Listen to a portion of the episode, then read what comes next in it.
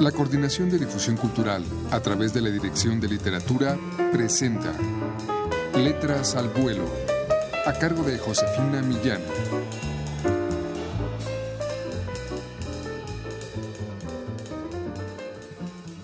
Un leve pero constante dolor de cabeza que atribuía a las largas jornadas en la librería fue el inicio. Pensé que las vacaciones que ya tenía programadas me relajarían y el dolor desaparecería. Sin embargo, fue justo en la playa donde sentí el primer estremecimiento. Un hormigueo se apoderó de mi pierna, brazo, espalda, pecho, cuello, cara, todo del lado derecho.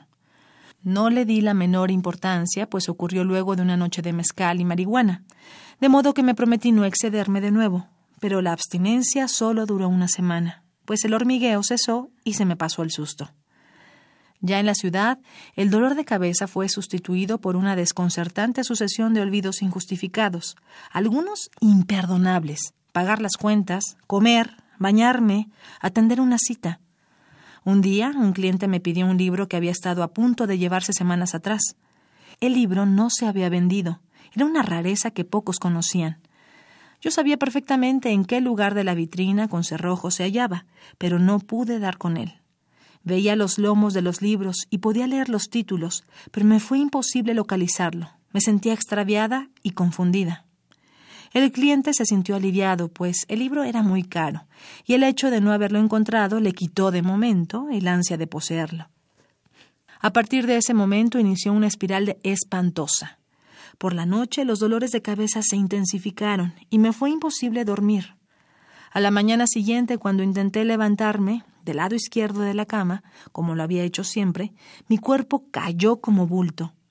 Me recargué en mi mano derecha, pero no pude levantarme porque la otra parte de mi cuerpo parecía no existir. No la sentía. Me pellizqué y me di golpes, pero nada.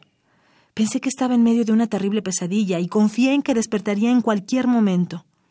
De súbito el hormigueo cesó y pude levantarme.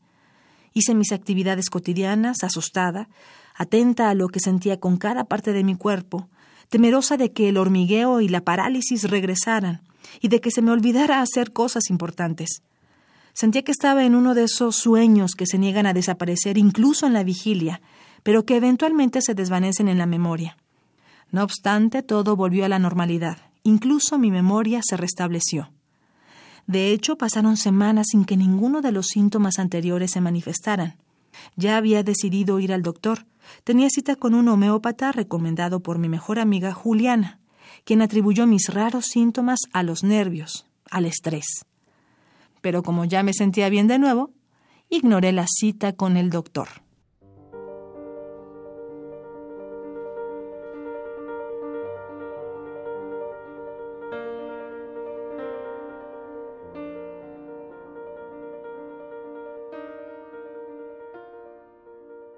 De la escritora mexicana Viviana Camacho y una de las que integran el volumen 10 de Solo Cuento, escuchamos un fragmento de La delgada línea de la cordura, una historia sobre la desarticulación del cuerpo y sus consecuencias, lo fácil que resulta escindirse cuando nos toca la enfermedad o la tragedia.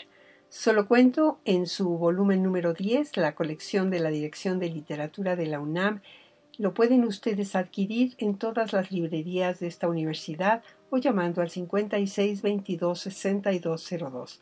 Por su atención, muchas gracias.